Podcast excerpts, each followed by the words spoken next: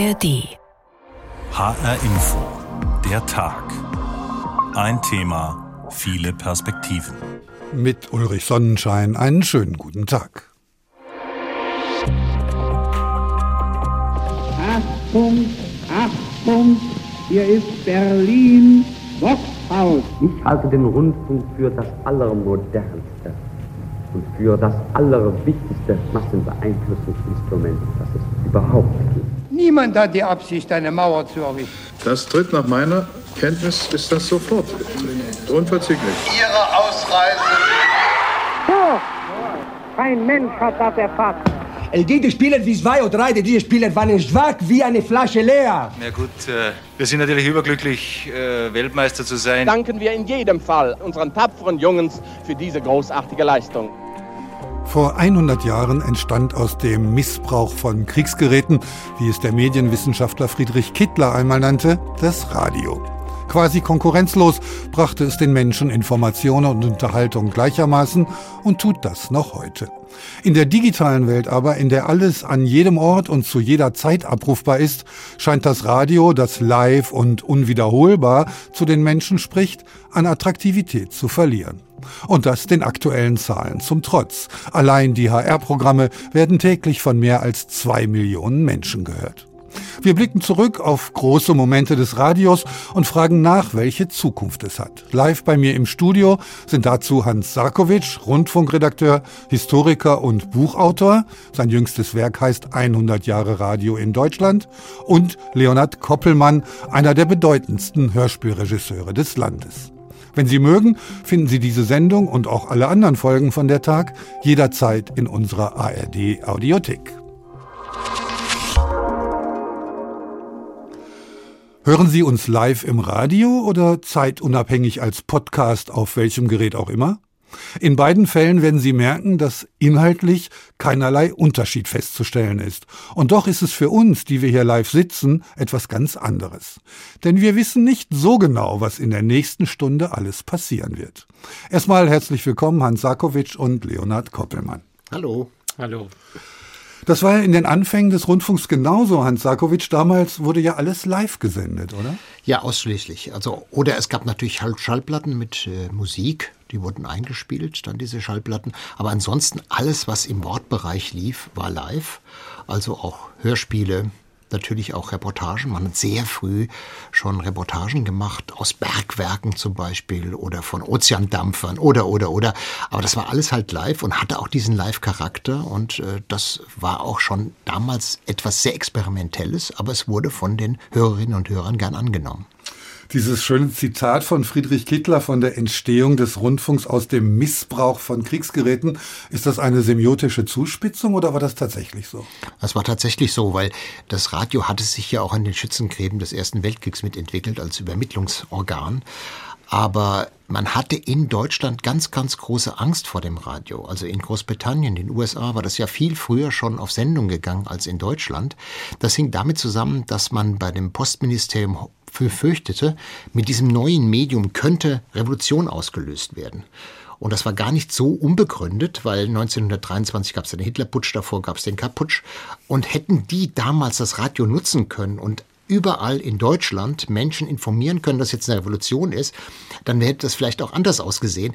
Aber äh, das war damals so, das war ein vollkommen neues Medium und die Zeitung brauchte ja Stunden, um etwas zu verbreiten. Das Radio hat es sofort verbreitet. Davon hatte man Angst und deswegen musste man ja auch eine Lizenz erwerben, wenn man Radio hören wollte.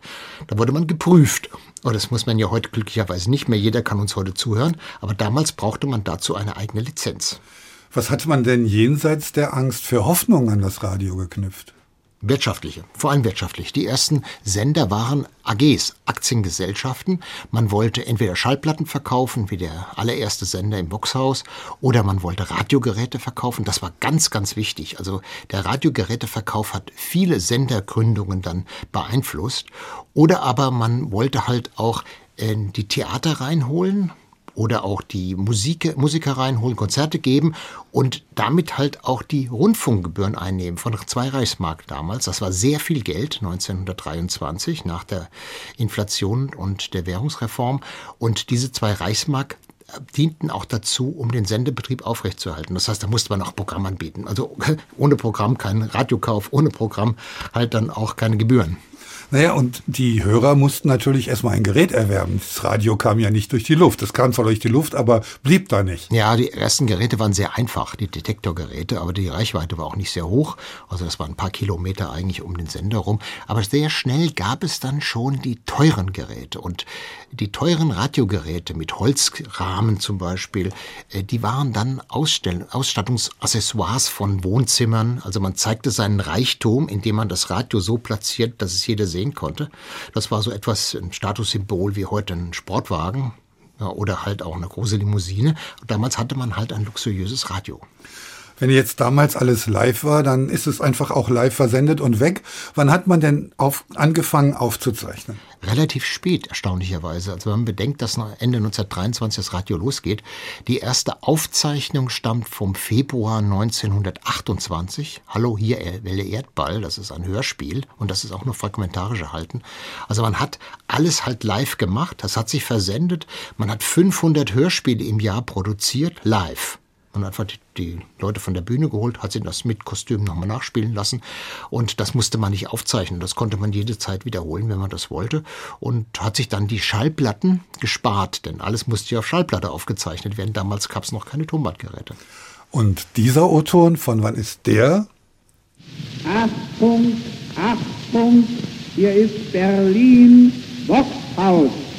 Sie hören als nächstes die Kapelle Bernarete. Die bringt ihnen einen Foxtrot zu Gehör, wenn die Westband spielt. Ja, in der Moderation merkt man schon, dass sich da ein bisschen was gewandelt hat bis heute. Äh, der soll äh, der O-Ton aus der ersten Sendung vom 23. Oktober 1923 sein. Wir wissen aber, dass der nachaufgenommen wurde. Die Firma Vox war eine Schallplattenfirma und die wollte Werbung für ihr Programm machen und hat solche Töne verteilt, damit man hört und sieht, woher das Ganze kommt. Das heißt, da gab es eine Synergie zwischen den Rundfunkanstalten und den Schallplattenproduzenten. Ein sehr enges Verhältnis natürlich, weil sie beide voneinander profitierten und miteinander verdienten. Ein anderes Feld ist natürlich der Sport. Musik ist das eine, Sport ist das andere, immer schon populär gewesen, auch damals. Wir hören mal in eine ganz frühe Sportreportage rein. Das spielt Deutschland gegen Italien. Strafstoß für Italien. Webers Hochsprung fand der Schiedsrichter Ruhoff nicht ganz korrekt. Es ist zwei Meter vor der Strafraumlinie. Von rechts. Es tritt den Ball der Mittelläufer Ferraris weich zum Köpfen. Tor! Kein Mensch hat das erfasst. Kein Mensch hat das erfasst. Die Italiener tanzen da unten, das muss aber ein neuer Nationaltanz sein. Schwingen ihre grün-weiß-roten Fahnen.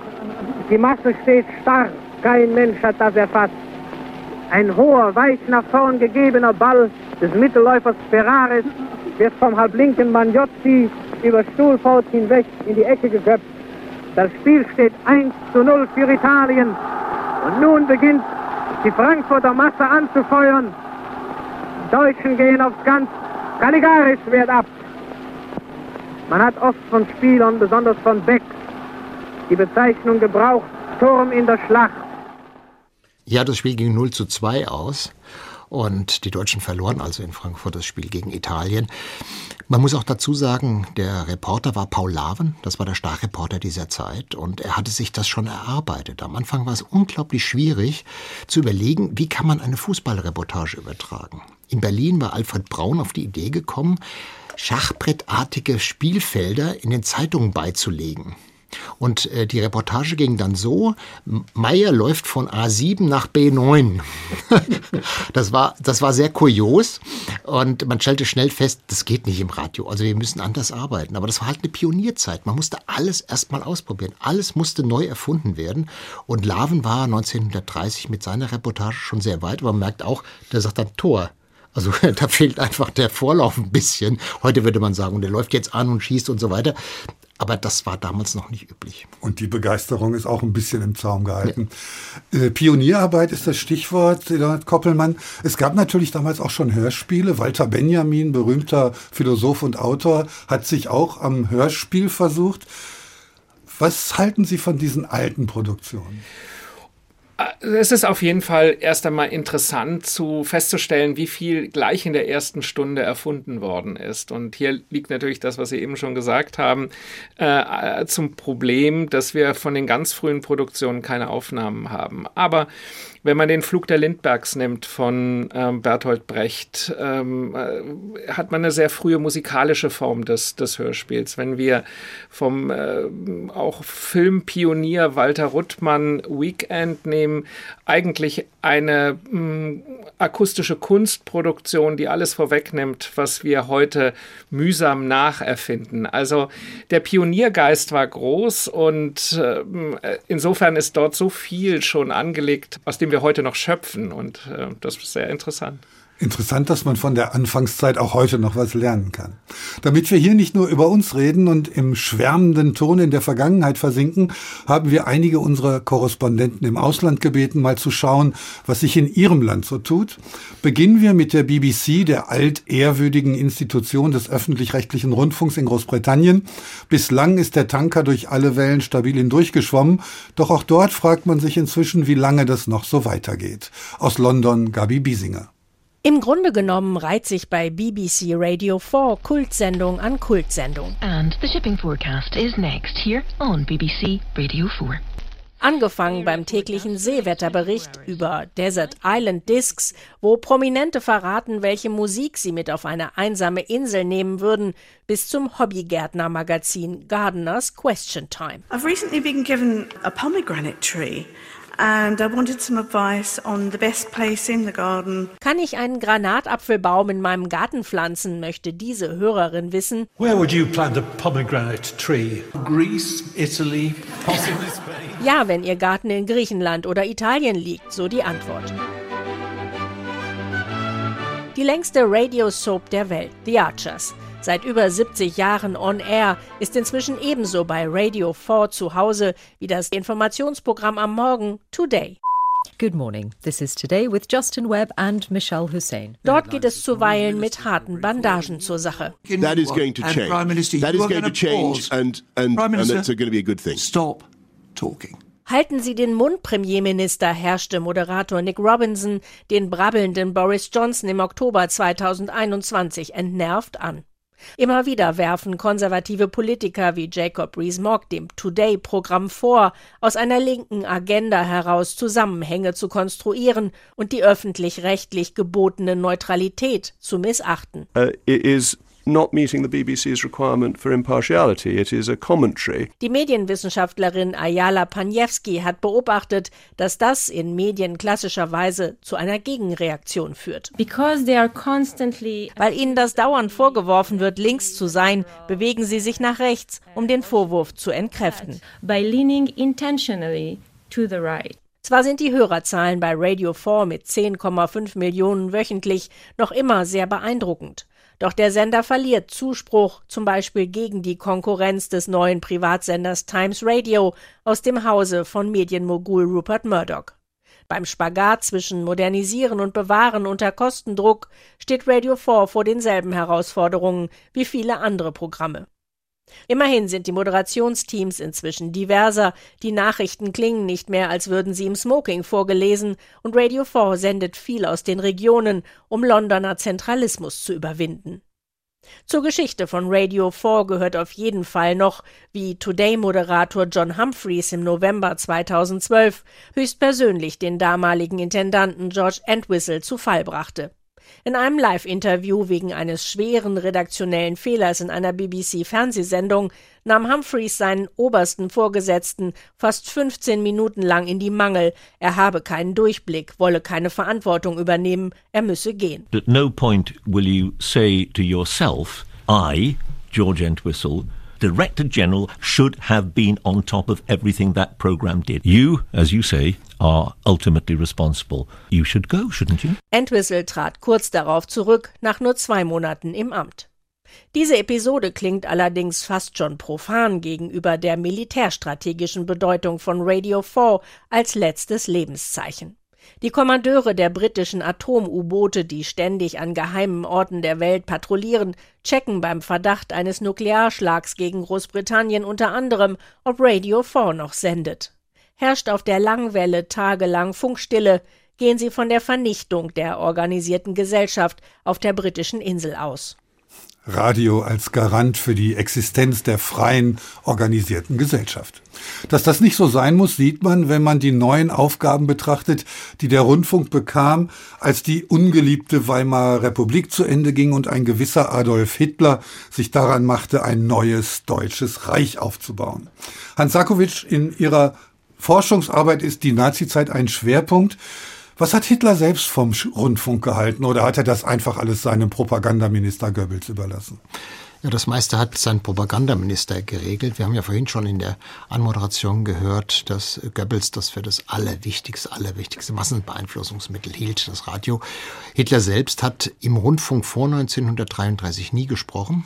Das durfte er auch gar nicht, weil es ein unpolitischer Rundfunk in Anführungszeichen war.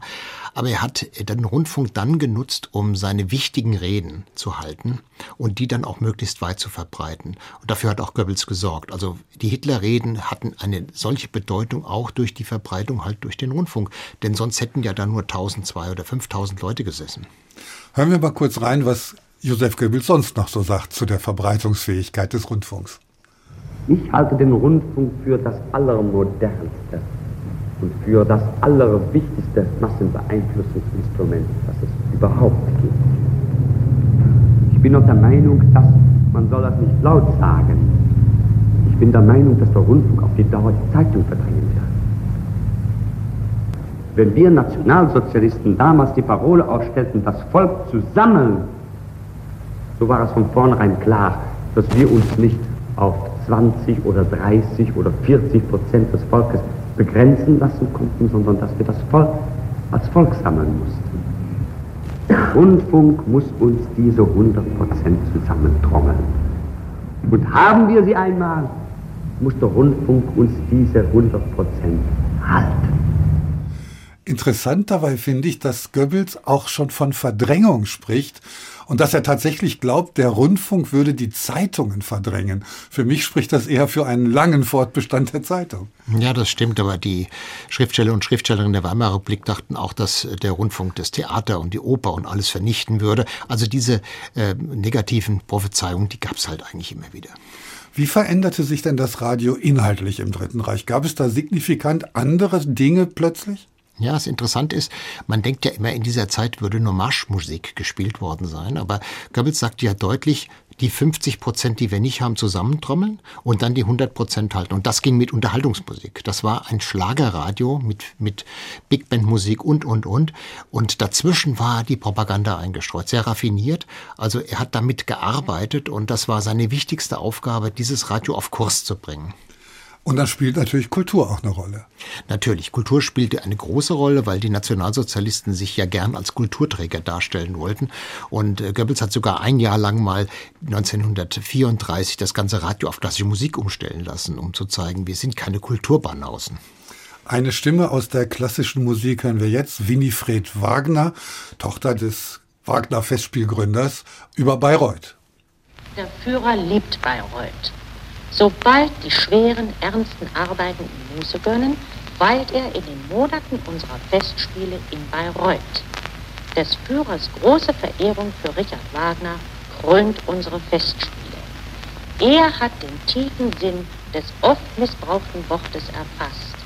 Ehrt eure deutschen Meister, dann bannt ihr gute Geister. Das Vermächtnis Wagners ist in guter Hut solange unser Führer Schutz- und Schirmherr bei Reutz ist. Ja, man hört hier deutlich, dass Winifred Wagner sich das auch aufgeschrieben hatte. Also Interviews waren damals nicht frei, sondern man hat das genau kalkuliert. Und sie lobt halt hier Hitler und das haben viele andere auch gemacht. Ferdinand Sauerbruch und wer überall im Radio auftrat, um zu zeigen, ich stehe zu Hitler. Jetzt gab es natürlich im Dritten Reich, Leonhard Koppelmann, auch Hörspiele. Ich kann mir vorstellen, dass die wie die meisten linientreuen Romane der Nazizeit einfach in Vergessenheit geraten sind. Oder haben Sie da irgendwelche, wo Sie sagen, nein, das hat Geschichte gemacht? Tatsächlich gibt es da auch sehr wenige, die uns zur Verfügung stehen. Also vieles fällt unter den Propaganda-Aspekt. Deswegen ist es auch nicht als frei zugängliches Hörspiel verfügbar. Es sind auch erst in den letzten Jahren, wenn ich mich nicht täusche, wieder eine größere Anzahl von ähm, Hörspielen aus der NS-Zeit aufgetaucht. Aber man kann sagen, dass es durchaus eine ganze Reihe von Autoren gab, und ich bleibe mal bei männlichen Autoren, die aus der Nazi-Zeit äh, übrig geblieben sind und auch in der Nachkriegszeit noch aktiv waren und das Programm bereichert haben. Und das nicht nur als Autoren, sondern dann auch als Redakteure, als Dramaturgen und in verantwortlicher Position in den Rundfunkanstalten. Schauen wir nochmal ins Ausland, und zwar in die Schweiz. In dem viersprachigen Land gibt es einen Sender, Radio 24, der als Piratensender begann und dann das Schweizer Privatradio begründete. Hören Sie Katrin Hondel aus Genf. Ja, und Dankeschön natürlich auch dem Herrn, der jetzt in Zürich sitzt und uns zulässt und so wie ich ihn kenne, Freude auf vier. Dankeschön, ähm, Roger Schawinski. Dankeschön, Roger Schawinski, sagt der Moderator in der ersten Sendung von Radio 24 am 28. November 1979. Über 40 Jahre später erinnert sich Schawinski an wilde Zeiten. Unser Studio war in Como, die Redaktion war in Zürich und ich war ja Geschäftsführer und Moderator und äh, eigentlich für alles zuständig und bin dann immer jedes Wochenende runtergerast und dann wieder zurück und das war eine sehr wilde Zeit von Italien aus mit dem Piratensender das Monopol der Schweizerischen Radio- und Fernsehgesellschaft SRG zu brechen. Die Idee kam Roger Schawinski beim Zeitunglesen. Es war nur eine kleine Meldung, erzählt er, die Info. Die italienische Regierung hatte Privatradios erlaubt. Bei mir hat's Klick gemacht und da habe ich die Landkarte zur Hand genommen und gesehen, es gibt da in der Nähe der Schweizer Grenze einen Berg und da gehe ich mal hin und das war der Beginn von allem.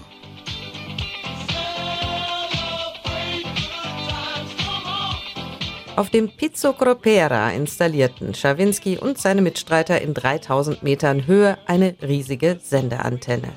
Radio 24-Fans teilen noch heute auf YouTube Sendungen des legendären Piratenfunks, aufgenommen, die über 40-Jährigen werden sich erinnern, mit dem Radiorekorder. Es war ein völlig neuer Sound für die Schweiz, wo das Radio sich nur wenige Jahre zuvor noch mit diesem Ständchen selbst gefeiert hatte. Das Schweizer Radio ist noch klein, aber schöner könnte nicht sein. Wir alle hörten Radio Luxemburg oder Europe Numero 1 aus Frankreich, das waren unsere Vorbilder. Dann kam SWF 3, das war auch ein Vorbild, aber wir in der Schweiz hatten das nicht. Und dann habe ich gesagt, okay, ich mache das und nannte ihn dann Radio 24. Das Programmangebot von morgen. Aber der Widerstand der Schweizer Behörden war gewaltig. Immer wieder drängten sie Italien, das aus ihrer Sicht illegale Popradio vom Pizzo Gropera zu stoppen. Eine Sendung mit dem Titel Guten Morgen. Wir wurden danach dreimal geschlossen von den italienischen Behörden und äh, irgendwie habe ich dann immer wieder gewonnen. Der Sender wurde immer wieder eröffnet, obwohl man uns zum Teil die Anlagen abmontiert hatte und so. Das haben wir hingekriegt und irgendwann haben sie kapituliert in Bern. Denn auch die Radio 24 Fans machten mobil. Weit über 200.000 unterschrieben eine Petition gegen die Schließung ihres Lieblingssenders. Tausende protestierten auf den Straßen von Bern und Zürich für Radio 24 und seinen Gründer Roger Schawinski. Im Herbst 1983 kam dann die Legalisierung. Der Sendebetrieb wurde vom Pizzo Gropera nach Zürich verlegt und Radio 24 zum Marktführer der Schweizer Privatradioszene. Und auch jetzt mit fast 78 mischt der leidenschaftliche Journalist Schawinski weiter mit im Schweizer Mediengeschäft als Chef und Moderator beim Zürcher Radio 1. Radio, ich liebe es, Radio zu machen. Radio ist meine erste Liebe und wird meine letzte sein. Wir sind aber noch lange nicht beim Privatradio. Mit Ende des Krieges und damit auch mit Ende der Nazi-Diktatur wurde eine Struktur geschaffen, die wir bis heute schätzen, der öffentlich-rechtliche Rundfunk. Hans Sarkovic, was war die Idee dabei? Ja, die Idee richtet sich nach der britischen BBC. Also man wollte eine Rundfunkanstalt schaffen oder gleich mehrere, die unabhängig von der Politik waren. Denn das war in der Weimarer Republik ein großes Problem. Die Politik hatte Zugriff auf die Sender, in der NS-Zeit sowieso. Und die Landespolitiker nach dem Krieg versuchten ganz, ganz intensiv wieder Zugriff auf diese Sendungen zu bekommen. Und das haben vor allem die Amerikaner und Briten verhindert, indem sie eine öffentlich-rechtliche Struktur schufen, indem die Politiker zwar mitreden konnten in bestimmten Stellen, das haben wir heute, Ländersache, also heute wird wird ja auch dort entschieden, aber wo die Politiker nicht im Programm mitmischten. Das heißt also, Information war das erste hohe Gut. Radio war schnell, das haben wir schon gesagt. Und wir erinnern uns an den Spruch, der lügt wie gedruckt, vor allen Dingen glaubwürdig oder? Ja, das ist natürlich richtig. Also das ist, glaube ich, das, das Hauptpunkt des Radios gewesen, dass man Vertrauen dazu fassen konnte nach der NS-Zeit. In der DDR war das anders, wenn man da einen Blick reinwirft. Denn dort war ja der antifaschistische Staat gegründet worden und das Radio diente dem Aufbau des Sozialismus. Und da wurde jetzt nicht objektiv berichtet, so wie man das im Westen versuchte, sondern da wurde auch wieder Propaganda gemacht. Kommen wir gleich nochmal drauf zurück. Erstmal würde ich aber gerne einen Ton einspielen, der die Glaubwürdigkeit so ein bisschen in Frage stellt. Liebe deutsche Landsleute, liebe Frankfurter Mitbürger, unsere Stadt Frankfurt hat die Nachricht, dass sie zur Bundeshauptstadt gewählt wurde, keineswegs mit dem Gefühl irgendeines Triumphes gegenüber anderen deutschen Städten, die gleichfalls zur Wahl standen, aufgenommen, Sie gibt vielmehr ihrer Freude Ausdruck, dass der Parlamentarische Rat in Bonn nach rein praktischen und sachlichen Gesichtspunkten entschieden und damit dem Wunsche des größten Teiles der deutschen Bürger der Westzonen entsprochen hat. Nicht, dass Sie sich wundern, dieser Ton wurde natürlich nie gesendet. Warum wurde er aber aufgenommen? Erstmal bestätigt er natürlich die Glaubwürdigkeit des Rund Rundfunkanstalten, dass er nicht gesendet wurde. Der Frankfurter Oberbürgermeister Kolb hatte diesen Ton aufgenommen, weil man in Frankfurt absolut sicher war, dass die Bundeshauptstadt, die professorisch nach Frankfurt kommt. Und das lag abends im damaligen Sendestudio und sollte dann entsprechend auf die Bandmaschine gelegt werden und ablaufen. Und das wurde dann natürlich wieder nichts. Und äh, der Ton hat sich sich im Archiv erhalten und er wurde nie gesendet. Wir haben ihn damals mal erst gesendet. Der ist sieben Minuten lang und so peinlich, dass man es nicht sagen kann. Sie haben gerade schon gesagt, im anderen Teil Deutschlands gab es natürlich eine andere Struktur politisch, eben dann auch rundfunkpolitisch. Und da hören wir ein Beispiel und da merkt man schon, dass die Zeit dieselbe ist, aber die Tendenz eine andere. Beginnen wir also vom Strausberger Platz kommend, uns einmal die Geschäftsstraße anzusehen. Na weißt du, hier kriegt man eigentlich alles, was man haben will. Zunächst einmal Blumen, gleich an der Ecke, da wo also unsere Freunde von der Gesellschaft arbeiten, ja. Äh, dann eine HO Milchtrinkhalle. Ist ja was für uns beide, ne? Mhm. Dann gibt es äh, Konsum Spirituosen.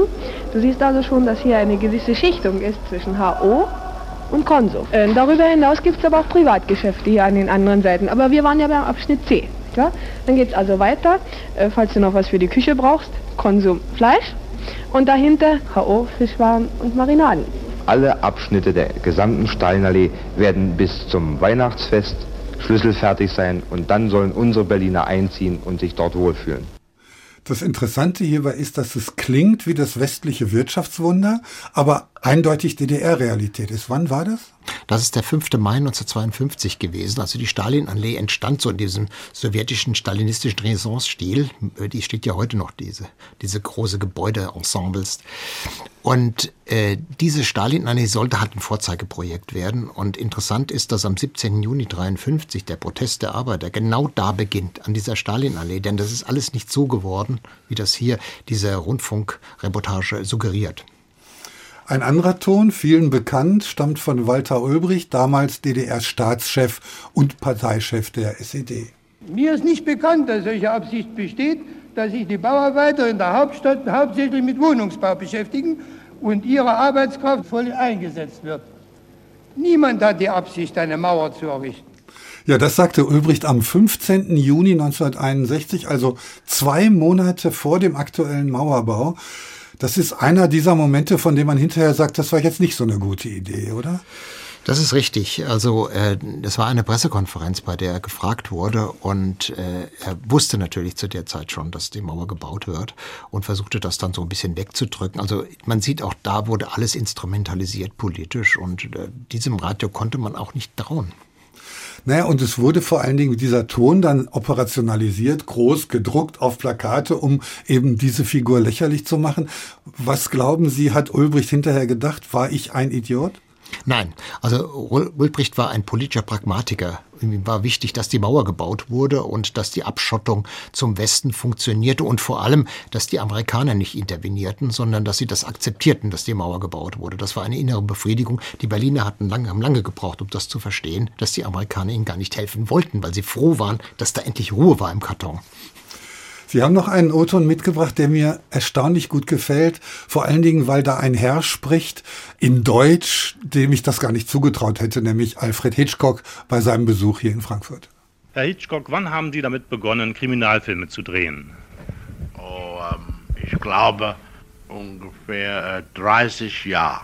Und warum haben Sie sich nun auf Kriminalfilme spezialisiert? Was ging da voraus? Welches waren die Gründe dafür? Das äh, ist schwer zu sagen, warum, weil ich habe eine große Angst. Herr Hitchcock, Sie machen im Allgemeinen im Durchschnitt jeden, jedes Jahr einen Kriminalfilm. Ist es nun sehr schwer für Sie, den geeigneten erstklassigen Stoff zu finden? Das ist sehr schwer. Wenn die Publikum hat, hat einen Hitchcock-Film vorher gesehen, sagt zum selbst, ah, ich weiß, was kommt next. Und Hitchcock sagt, ah, so, warten Sie einen Moment. Dann ist eine verschiedene Idee kommt, eine neue Idee.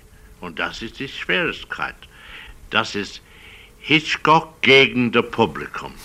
Da sind wir froh, dass es zu der Zeit dann schon Aufnahmegeräte gab und uns dieser Ton erhalten geblieben ist von Alfred Hitchcock. Diesen Podcast bekommen Sie in der App der ARD Audiothek.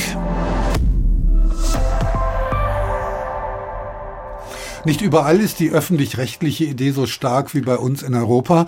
In Japan zum Beispiel spielt Radio überhaupt keine große Rolle.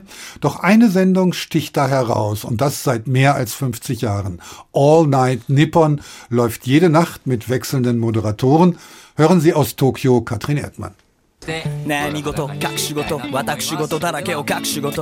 Das Rapper-Duo Creepy Nuts mit seinem Lied Soundtrack entstanden, als sie selbst einmal Gäste bei All Night Nippon waren. Seit 2018 sitzen beide einmal in der Woche hinter Mikrofon, moderieren live für zwei Stunden die Nachtsendung von Nippon Broadcast, einem privaten Radiosender.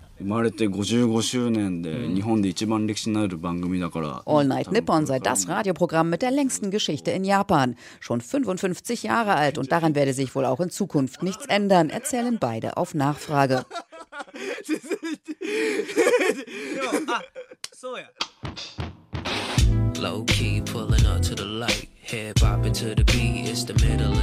Der Mann hinter dem Programm ist Yuichi Tomiyama. Der 41-Jährige war erst Regisseur der Sendung. Seit fünf Jahren produziert er sie. All Night Nippon war die Show läuft von 1 bis 3 in der Nacht live und zwar japanweit. Es ist eine Talkshow. Die Moderatoren sind alle Top-Leute, Schauspieler, Musiker, Komiker. Die sich häufig noch einen Gast einladen. Der vielleicht bekannteste Unternehmer Elon Musk. Dass All Night Nippon nachts produziert wird, ist der Vergangenheit geschuldet. In den 1970er Jahren gab es kein 24-Stunden-Programm. Und diese Zeitspanne sei noch frei gewesen, erzählt Tomiyama, der, als er nachmittags zum Interview bittet, erstaunlich frisch wirkt, obwohl er seit vergangener Nacht nicht geschlafen hat. Ausschnitt aus dem Live-Programm. Einer der Moderatoren von Creepy Nuts erzählt von einer Veranstaltung, auf der sie unter anderem Karaoke gesungen hätten. Das sei mega witzig gewesen. In den zwei Stunden Sendung ist ein Teil Talk, ein Teil Musik und natürlich Werbung. Worüber geredet wird, entscheiden jedoch allein die Moderatoren. あのちょっとだけ喋って曲かける人もいますし Meist gehe es um Alltägliches, was man erlebt hat oder ähnliches. Politische Themen oder Gespräche über Religion sind tabu. Wer ans Mikrofon darf, entscheidet Tomiyama. Ja, in der Nacht von 1 bis 3 live zu sprechen ist schon anstrengend, das muss man sagen. Viele haben einen straffen Zeitplan mit Filmarbeiten, Live-Auftritten oder anderen Verpflichtungen. Aber All Night Nippon ist eine Institution. Das können nur die Besten in der Entertainment-Branche machen. Deshalb sehen es die meisten als Chance und sind gern dabei. Die Sendung wird auf knapp 40 Sendern in ganz Japan ausgestrahlt. Außerdem kann man die Late-Night-Show per App oder als Podcast nachhören. So bringt es die Sendung nach Angaben von Tomiyama auf 800.000 Hörer. Übrigens schalten deutlich mehr Männer als Frauen ein und die meisten zeitversetzt. Ein Erfolg für Tomiyama, der die Sendung auf neue Füße gestellt hat. Wir senden nicht nur im linearen Programm, sondern auch digital. Und wir strahlen auch über eine App die Sendung aus und sind auf Twitter. Wir sorgen also dafür, dass All Night Nippon dort auch immer in den Trends auftaucht. Da werden dann natürlich die Sponsoren genannt, was ebenfalls gut ist. So ist es uns gelungen, 45 Geldgeber zu gewinnen. So viele wie noch nie zuvor. Die sichern den Bestand und die Arbeitsplätze. Und das sind immerhin die von rund 100 Menschen. Der 41-Jährige ist stolz, bei der bekanntesten Radiosendung Japans zu arbeiten. Und dann muss er auch schon wieder los. 800.000 Hörer linear und digital, das sind beneidenswerte Zahlen für ein Nachtprogramm. Der digitale Markt also ist etwas, was wir nicht mehr außer Acht lassen können. Was aber bedeutet das für das altehrwürdige lineare Radio oder Leonhard Koppelmann für Sie als Hörspielmacher? Also erst einmal ist es ein großer Vorteil, würde ich sagen, dass man zeitsouverän komplexe oder auch zeitlich umfangreiche Produktionen wie Hörspiele, Feature, wie Literaturlesungen, wie Konzerte hören kann. Denn der Tagesrhythmus ist ja heute nicht mehr so festgetackert, wie es zu frühen linearen Zeiten war, dass man zu einer bestimmten Zeit nach Hause kam und dann das Radio anmachte und das hörte. Ähm, und deswegen glaube ich, ist es ähm, für die Produkte, die ureigens ähm, Radioprodukte sind, wie Feature, wie das Hörspiel, eigentlich gute Zeiten, digital, zeitsouverän nutzbare ähm, Produkte anbieten zu können. Bleibt dann das Radio ein Ort der Kunstproduktion oder wird es sogar noch mehr, wenn andere Aufgaben, die mehr so in der Alltäglichkeit und in der Zeit verhaftet sind, wegfallen? Naja, das kann man, glaube ich, nur hoffen, aber die Realität wird wahrscheinlich anders aussehen. Also äh, auch ähm, gerade in diesem Bereich oder überhaupt auf der Kultur lastet ein enormer wirtschaftlicher Druck. Das ist etwas, was wir uns leisten. Das ist ein Surplus. Das ist nicht etwas, was unserer täglichen Informations- unser tägliches Informationsbedürfnis ähm, befriedigt. Also muss man sich das gönnen. Und das ist eine Frage, die Sie dann vielleicht nicht mir stellen können oder dürfen, sondern unseren Oberen und auch vielleicht einfach der Gesellschaft und der Politik. Was ist gewünscht? Wie soll das Radio der Zukunft aussehen? Was ist es denn für Sie, das Hörspiel? Ist es in erster Linie Kunst oder in erster Linie Unterhaltung oder bestenfalls von beidem etwas? Ich würde letzteres sagen, es ist kein Widerspruch. Unterhaltung kann Kunst sein und Kunst kann unterhaltend sein, aber wir haben etwas Besonderes gegenüber den anderen dramatischen Künsten, kein Bild, also eine sehr starke Konzentration auf den Klang, auf das Wort. Und diese Reduktion hat eine, ja, eine besondere ähm, Chance und Möglichkeit. Man kann auf ähm, diese Aspekte viel, viel genauer eingehen. Es wird nicht vom Bild überdeckt. Also man kann sich der Sprache Sprache ausliefern, man kann dem Klang folgen und man kann der Musik lauschen. Und dieses ähm, synergetische e Ereignis findet dann mehr im Kopf als im Auge statt. Sie haben uns einen Ausschnitt aus einer Ihrer Produktionen mitgebracht. Das ist der Theatermacher von Thomas Bernhard. Welche Geschichte wird da erzählt?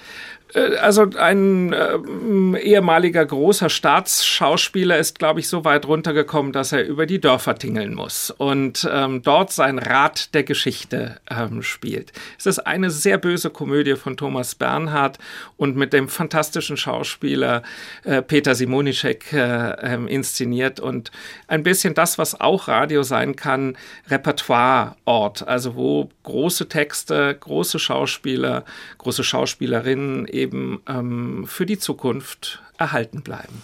Hören wir in aller gebotenen Kürze mal rein. Jedes Wort wirbelt hier Staub auf. Und dieser teuflische Text meiner Komödie. Exzellenz, ich bedauere. Naja. Mehr oder weniger eine Schöpfungskomödie. um nicht sagen zu müssen, ein Jahrhundertwerk. Haben Sie darüber gelesen? Alles Unsinn. Wie alles in den Zeitungen. Inkompetenzschmierer. Aber nicht ein einziger Verriss. Unqualifiziert, aber nicht ein einziger Verriss. Nicht ein einziger Verriss. Das ganze Hörspiel der Theatermacher finden Sie übrigens in der ARD Audiothek. Leonard Koppelmann, jetzt haben Sie die handelnden Figuren reduziert und dadurch den Assoziationsraum erweitert. Also vieles bleibt offen, fraglich. Ist das der Unterschied zum Theater, dass der Zuhörer ein Beteiligter ist? Er muss auf jeden Fall eine Geschichte anders rezipieren, weil vieles Unausgesprochene, nehmen wir jetzt gerade den Theatermacher, der eigentlich ein Monolog ist, wo alle anderen Figuren eher mit Stichworten vorkommen und vor allen Dingen körperlich präsent sind, das können wir im Hörspiel nicht abbilden. Das heißt, ähm, wir müssen in die Sprache, in den Kopf, in den Bruskon einsteigen und das können wir anders als das Theater nämlich dann doch besser, weil wir eine Art Vergrößerungsgerät sind. Also so wie das äh, Mikroskop ähm, das Bild vergrößert, ist das Mikrofon etwas, was äh, die Sprache vergrößert und uns ermöglicht, in den Gedanken der handelnden Figuren einzusteigen. Und da liegt ein bisschen die Qualität und die Besonderheit des Hörspiels. Haben Sie, wenn Sie in die Produktion gehen, das Ganze akustisch schon vor Ohren, also im Kopf, oder entsteht da noch was während der Produktion in Zusammenarbeit mit den Mitarbeitern? Äh, es sind ganz viele verschiedene Hörspiele an unterschiedlichen oder zu unterschiedlichen Zeitpunkten. Wenn ich einen Text lese, und das ist dann schon ein bisschen die ähm, Deformation professionell, ähm, äh, entsteht sofort ein Hörspiel in meinem Kopf. Das ist aber nicht notwendig das Hörspiel, das am Ende dann auch über den Äther geht, sondern dazwischen gibt es viele Stationen, in denen sich das Gehörte immer wieder verändert. Und äh, am, äh, also der, der finale und vielleicht wichtigste Punkt ist der in dem Moment, wo andere Künstler dazukommen. Also das heißt, der Komponist oder die Komponistin, die äh, Sprechkünstlerinnen, also Schauspielerinnen und Schauspieler oder Darsteller, O-Tongeber, all die tragen dazu bei, dass ähm, insgesamt eine Sendung überhaupt wird, ein Hörspiel entsteht und es sich so verändert, dass das dann ähm, das ist, was dann am Ende auch wirklich gesendet werden kann. Sind Sie froh, dass Sie sich auf diese reine Produktion konzentrieren können und mit der Verbreitung nichts zu tun haben? Äh, kann man das heute so entkoppeln? Nein, wir müssen heute das Publikum ganz anders mitdenken. Also das heißt, die unterschiedlichen Distributionsfaktoren, also wird es nur gesendet oder findet es als äh, dauerhaft äh, downloadbare Sendung im Netz statt. All das hat einen Effekt auch auf die Gestalt von Produktionen. Insofern, nein, so abgekoppelt ist der Produktionsprozess nicht oder nicht mehr. Wir ähm, versuchen ähm, auch in die, also ich meine, also jedes äh, Kunstwerk braucht ein Publikum und wir suchen das Publikum aktiv, dass wir auch nicht einfach ins Nichts senden, sondern das Publikum auch ansprechen, das dafür empfänglich ist. Während das lineare Radio hierzulande fürchtet, Hörer an den digitalen Markt zu verlieren, boomt Radio anderswo. In Mexiko zum Beispiel gibt es das Radio Comunitaria. Das sind heute 122 indigene Community Radios. Vor fünf Jahren, 2017, waren es gerade mal acht. Der Markt wächst also stetig. Das liegt vor allem daran, dass man in Mexiko nicht wirklich von Pressefreiheit sprechen kann. Immer wieder werden Journalisten und Journalistinnen ermordet. Außerdem konzentrieren sich die Medien auf wenige Unternehmen. Indigene Community Radios stellen sich dieser Entwicklung entgegen. Hören Sie aus Mexiko-Stadt Anne Dämmer. Samir Flores hat das Radio Amilcinco vor zehn Jahren gegründet. Frequenz 100,7. Er sagte dazu einmal, unser Radio ist aus einer Notwendigkeit heraus entstanden. Wir brauchten einen Ort, wo die Menschen eine Stimme bekommen, ein Gegengewicht bilden, gegen die Schmutzkampagne, die gegen uns geführt wird, unsere Kriminalisierung. Sami Flores wollte die Bewohner und Bewohnerinnen des kleinen Ortes im Bundesstaat Morelos informieren und sie über ihre Rechte aufklären.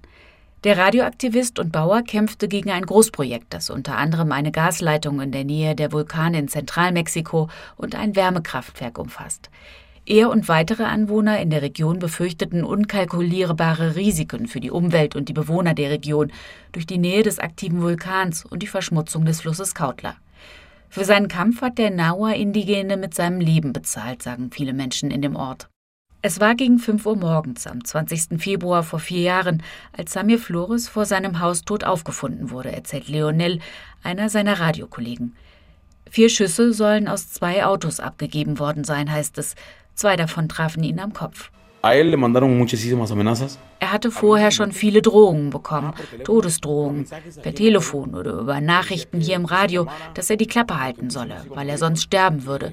Er kämpfte gegen die lokale Regierung und würde damit die Leute aufwiegeln.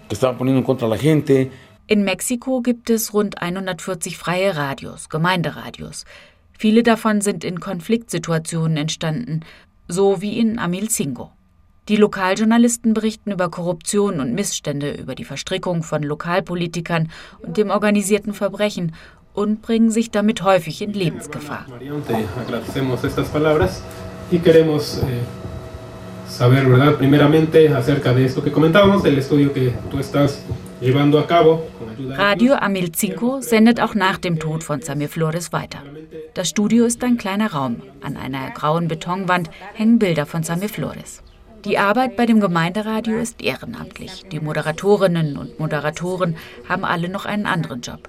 Lionel arbeitet als Musiker. Er trägt ein Hawaii-Hemd und eine Sonnenbrille. Dreimal in der Woche ist er am Mikrofon zu hören. Estamos por convicción, mm, venimos dos, tres horas a, wir machen das, weil wir davon überzeugt sind. Jeder hat noch einen anderen Job, mit dem er Geld verdient.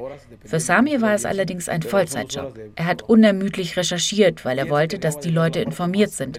Wir, die anderen Moderatoren, haben schon immer Unterhaltungsprogramm gemacht.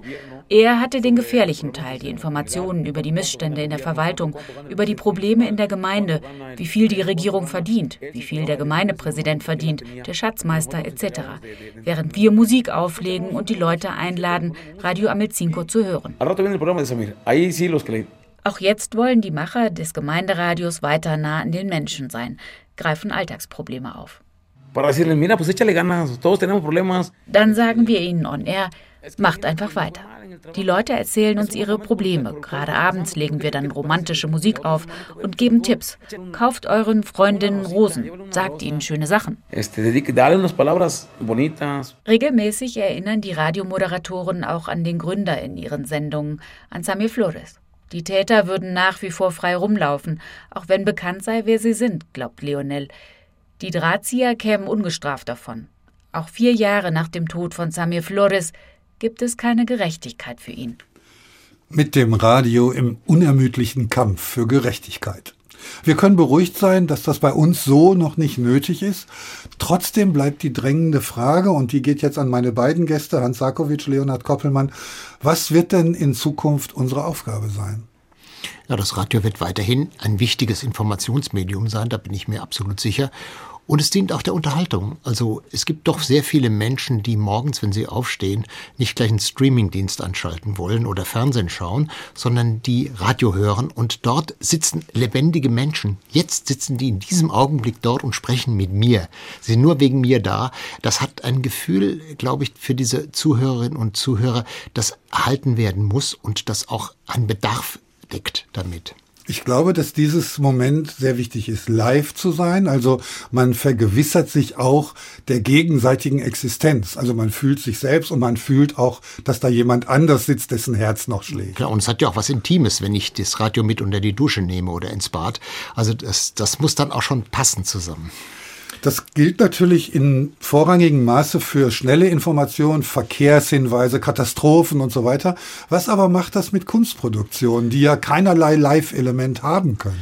Ich glaube, dass das Radio eine große Zukunft hat, weil es immer noch den Moment, das Momentum des Überraschenden hat. Also, dass man nicht alles als Hörer, Hörerin vorplanen möchte. Das möchte ich jetzt hören, das soll danach gehört werden. Ich möchte nicht unbedingt und immer mein Programmdirektor oder meine Programmdirektorin sein, sondern manchmal möchte ich mich auch einfach überraschen lassen. Und Kunst hat die besondere Eigenschaft, überraschend zu sein. Also kann ich nur dafür plädieren, gerade in die Analogstrecken immer mehr kleine, überraschende Kunstwerke einzubauen einzustreuen. Jetzt ist Kunst schön, macht aber nicht nur viel Arbeit, sondern kostet auch viel Geld. Kunstproduktionen werden notwendigerweise immer teurer.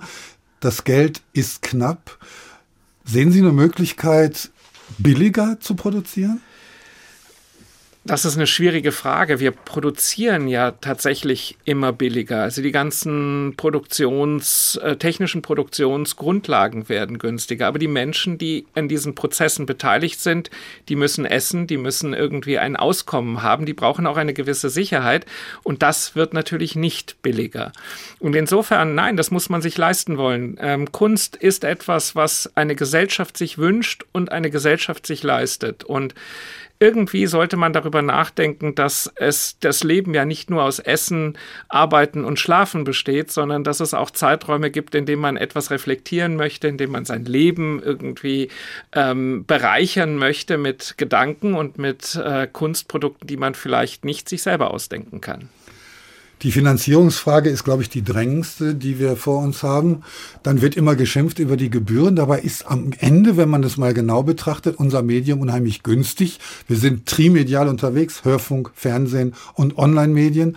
Und im Vergleich zu Zeitungsabos oder Streamingdiensten ist es doch nachhaltig billig. Ja, das stimmt schon. Und wenn man Menschen fragt, auch Studierende zum Beispiel in der Universität, was kostet das denn pro Tag, Radio zu hören und Fernsehen zu schauen, Online-Dienste zu nutzen, der öffentlich-rechtlichen, dann ist man erstaunt, welche Summen da genannt werden. Ich glaube, da herrschen auch vollkommen falsche Vorstellungen in der, Vorstellungen in der Bevölkerung, denn das Angebot ist riesig und dafür ist es extrem preiswert und vor allem dieses öffentlich-rechtliche System wie bei uns gibt es nur in Deutschland in dieser Form. Die Hörspielproduktion in dieser Form gibt es nur in Deutschland. Und es wäre sehr schade, wenn das verloren ginge. Jetzt ist die digitale Welt da. Man hat sie am Anfang als Konkurrenz begriffen. Inzwischen hat man verstanden, dass man sehr, sehr gut Hand in Hand gehen kann. Welche Rolle spielt dann das Radio dabei noch? Ja, der Johann Koppenmann hat schon gesagt, was das Radio sein kann. Überraschung. Das ist auf jeden Fall ein wichtiger Punkt. Das ist etwas, was mich am Tag begleitet. Das sind Menschen, die sich für mich interessieren, die mir ein bisschen Halt geben, eventuell sogar. Das ist wirklich wichtig für das Radio.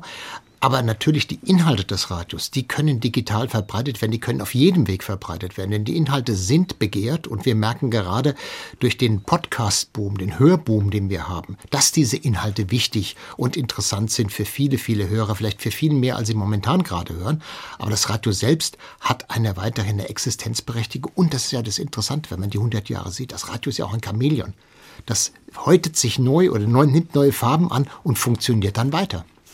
Die Politik schätzt ja den öffentlich-rechtlichen Rundfunk, besteht aber die Gefahr, dass sie bei drohendem Bankrott einen Staatsfunk daraus macht?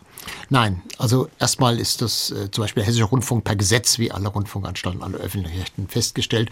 Wenn der, wenn es im Hessischen Rundfunk schlecht ginge, müsse der Staat eingreifen.